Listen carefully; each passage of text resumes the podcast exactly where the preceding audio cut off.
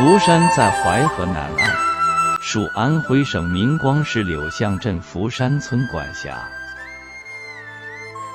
福山是淮河的第三道峡口关，这里的河面较窄，但河水流急。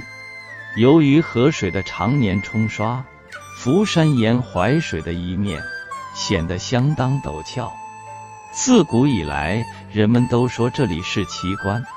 从山的东西两侧或者北面看去，山就像漂浮在淮河水面上一样，所以古人就叫它浮山。浮山面对淮水的一面，除了陡峭之外，还由于地壳的变化，加上河水的常年冲刷，呈现许多奇观异景。其中的仙人洞就是有名的奇景。如果到了秋冬季节，河面水位降低，你坐着小船在河面上荡漾，这仙人洞就更美了。它能引起你许多遐想，遐想之中，让你流连忘返。说来也怪，这仙人洞口是拱形的大门，前面是一片光滑平整的石台，洞里还有水池。有石桌子、石锥子，两边石墙上还有模糊的壁画。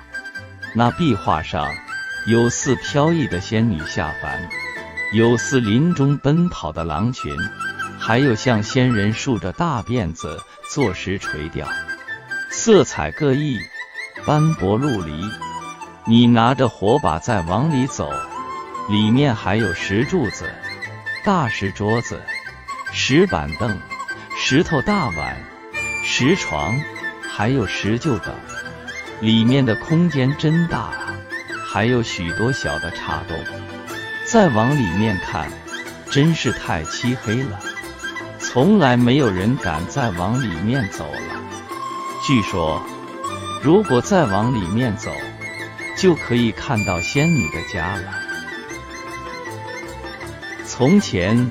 每到冬季枯水期，这里面就有许多野兔和狼，以及獐子，还有大蟒蛇来过冬。一般的人是不敢进来的。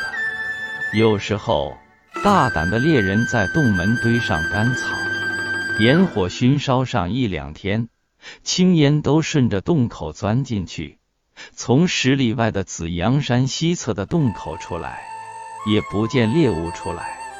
但是，猎人终究是不敢进洞里的。仙人洞的门前水很深，又是河水打旋的地方。不管是发水期还是落水期，这里都有漩涡。这里虽然有天下独特的回王鱼，但很少有大胆的人到这里来捕鱼。不过，福山只有一个人可以在这个仙人洞口自由出入。他就是当地的蔡员外。蔡员外在当地口碑很好，对待四乡八邻非常友善，有时还会接济一些生活困难的乡邻，乡邻们都很尊敬他。相传仙人洞里的那位仙女知道后，对蔡员外煞是仰慕。有一次，蔡员外到仙人洞口溜达。忽然发现仙人洞内有一道亮光，他就循着亮光往里面走。谁知越走里面越亮，越走里面越宽敞。于是就看见了里面的院落，对面各有一栋房子。不知太阳是从哪里照进来的，房子里的金光透过窗户射出来。蔡员外走进西面的房子里，哎呀，里面到处都是金银财宝。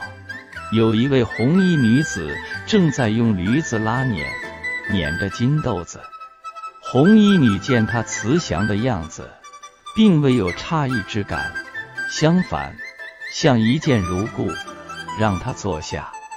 他也蛮有礼貌的坐下来，并和红衣女拉起了家常。尤其讲到为人要诚实善良，要仁义厚道，让红衣女一边筛着金豆粉，一边舒展眉头看着他。做了有一两个时辰，蔡员外要告辞回家了。红衣女故意起身走进里屋，蔡员外走了，红衣女出来了。她看看满屋子金银财宝，一点不少，心想：人间真有这样真诚的人啊！